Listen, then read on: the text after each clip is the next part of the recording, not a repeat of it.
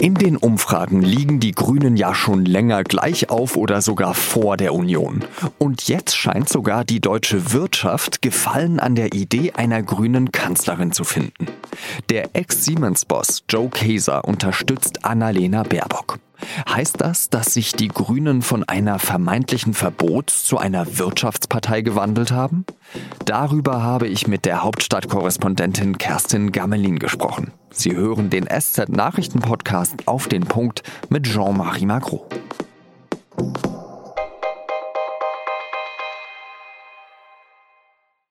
Die Grünen an der Macht. Das war ja jahrzehntelang für Führungskräfte in der deutschen Wirtschaft eine Schreckensvision, so etwas wie die Vorstellung von Hautausschlag oder sowas ähnlichem. 1998, da hat die Partei noch beschlossen, dass der Liter Diesel schrittweise auf 5 D-Mark erhöht werden soll. Und bei den vergangenen Wahlen wurden die Grünen von der Konkurrenz immer wieder als Verbotspartei dargestellt. Das Image bei Wirtschaftsvertreterinnen und Vertretern war, sagen wir mal, ausbaufähig. Jetzt gibt es aber eine interessante Wendung. Die größte Glaubwürdigkeit für eine nachhaltige und langfristige Erneuerung hat sicherlich Annalena Baerbock. Das sage nicht ich, sondern der ehemalige Siemens-Boss Joe Keser in der Süddeutschen Zeitung. Er vergleicht die Kanzlerkandidatin der Grünen mit Angela Merkel. Ihre Auffassungsgabe und ihr Interesse seien ähnlich. Spricht Käser da für sich allein oder haben die Grünen in den vergangenen Jahren tatsächlich einen Imagewandel durchgemacht und sind jetzt auch für viele Unternehmerinnen und Unternehmer wählbar? Kerstin Gammelin arbeitet im Hauptstadtbüro der SZ und beschäftigt sich dort mit Wirtschafts- und Finanzpolitik. Mit ihr habe ich über dieses Thema gesprochen. Frau Gammelin, Joe Keser spricht sich für Annalena Baerbock aus. Überrascht Sie diese Entwicklung?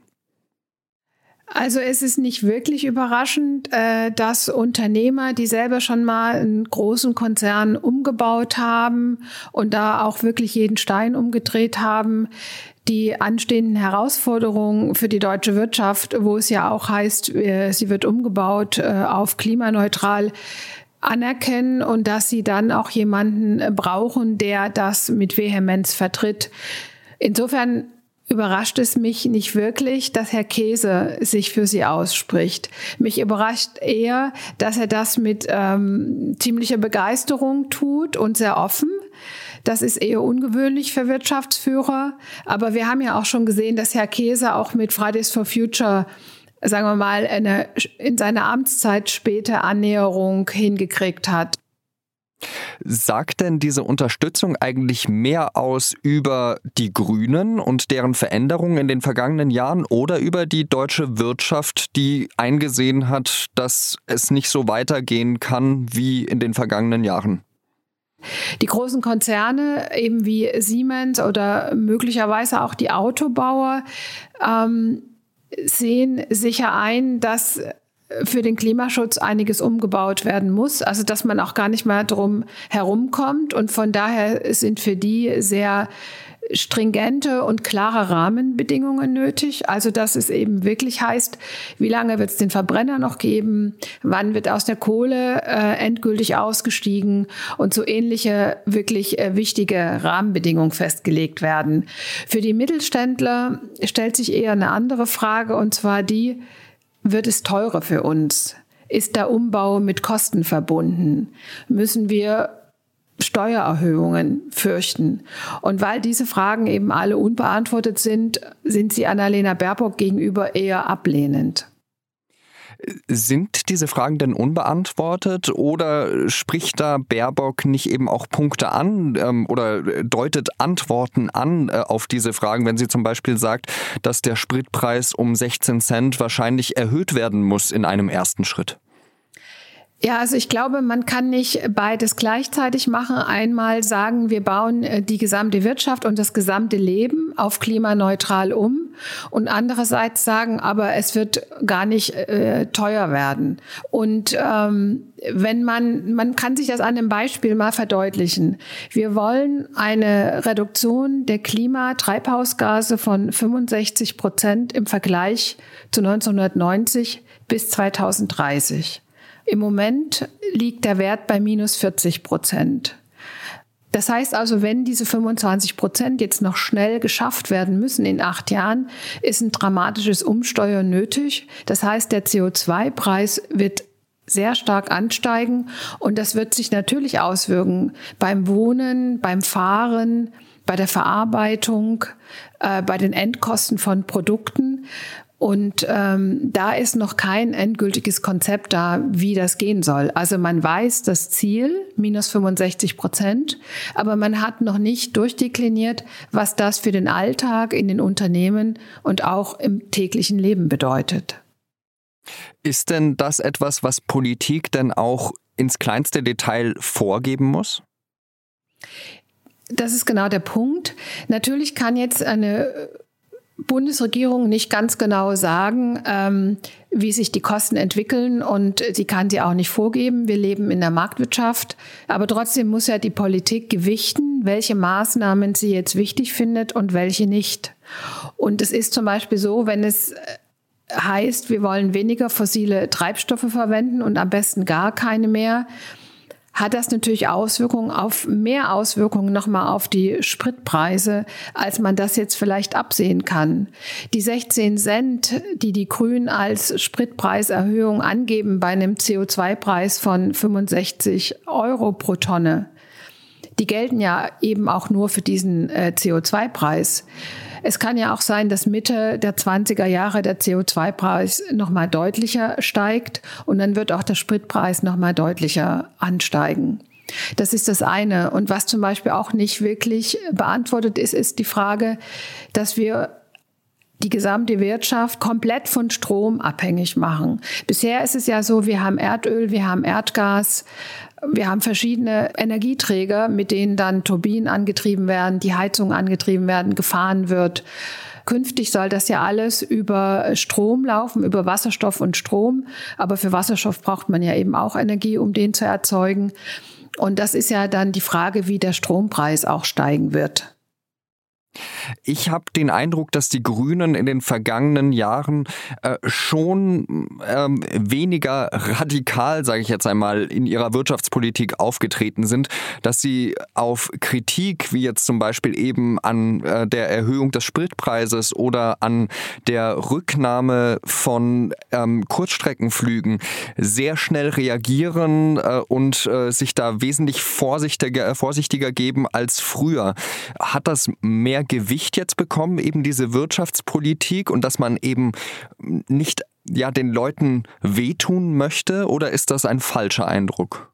Also ich glaube, da gibt es zwei Komponenten. Einmal hat man daraus gelernt, äh, dass es bei den Wählern nicht gut ankommt, wenn man im Prinzip sagt, wer uns wählt, bekommt eine Steuererhöhung oder wer uns wählt, muss künftig fünf Euro für den Sprit bezahlen. Das hat ja auch äh, zu Wahlergebnissen geführt, die die Grünen so nicht gewollt haben. Also sie sind ja beim letzten Mal auch die kleinste Fraktion nur im Bundestag geworden. Andererseits haben sich die Grünen vor allen Dingen auch unter der neuen Spitze von Annalena Baerbock und äh, Herrn Habeck darum bemüht, auch Wirtschaftskompetenz aufzubauen.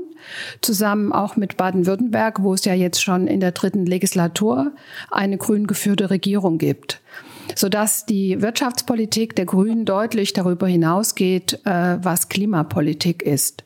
Sie haben sich ja auch Gedanken gemacht, zum Beispiel über Haushaltspolitik, über Finanzen, über die Europapolitik. Und da gibt es sehr klare und auch sehr kluge Ansätze, die dann alles im Prinzip auch mit der Klimapolitik verzahnen.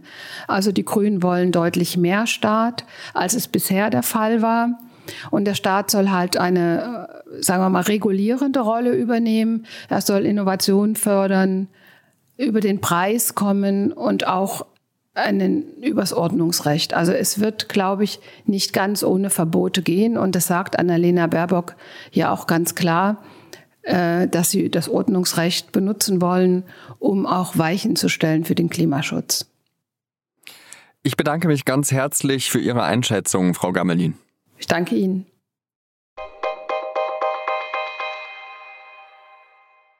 Pflegekräfte in Altenheimen sollen in Zukunft mehr verdienen. Nach langem Streit hat die Große Koalition die Pflegereform auf den Weg gebracht.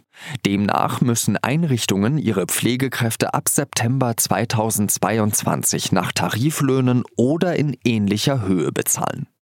Damit die höheren Kosten nicht alleine auf Heimbewohnerinnen und Bewohner umgelegt werden, sollen Pflegebedürftige Zuschläge erhalten. Die Pflegereform wird voraussichtlich noch im Juni vom Bundestag verabschiedet.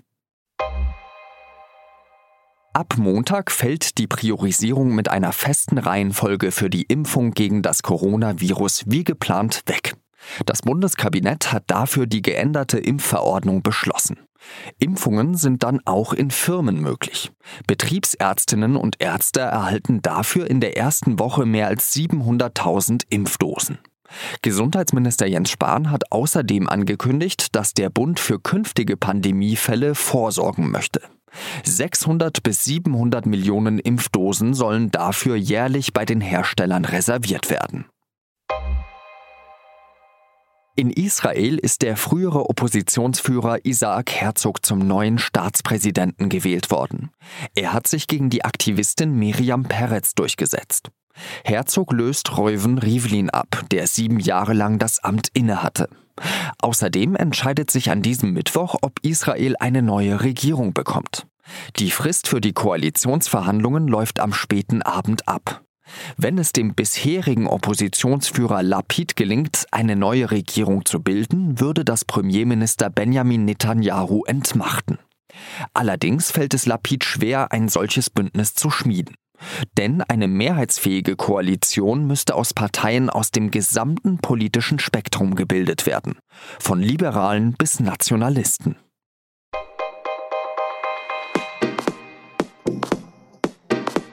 Seit vielen Monaten sitzt der ehemalige Wirecard-Chef und Ex-Milliardär Markus Braun inzwischen in Untersuchungshaft. Wie könnte seine Verteidigungsstrategie aussehen und welches Urteil könnte ihn erwarten? Darum geht es in der achten und letzten Folge der Podcast-Serie Wirecard 1,9 Milliarden Lügen, den wir von der SZ zusammen mit Spotify produziert haben. Dort können Sie ihn auch kostenfrei ab Mitternacht hören. Das sage ich Ihnen jetzt schon, weil am Donnerstag, falls Sie es noch nicht wussten, Feiertag ist und deshalb keine Folge von Auf den Punkt erscheint. Redaktionsschluss für diese Folge war 16 Uhr. Danke fürs Zuhören und bis Freitag wieder. Salü.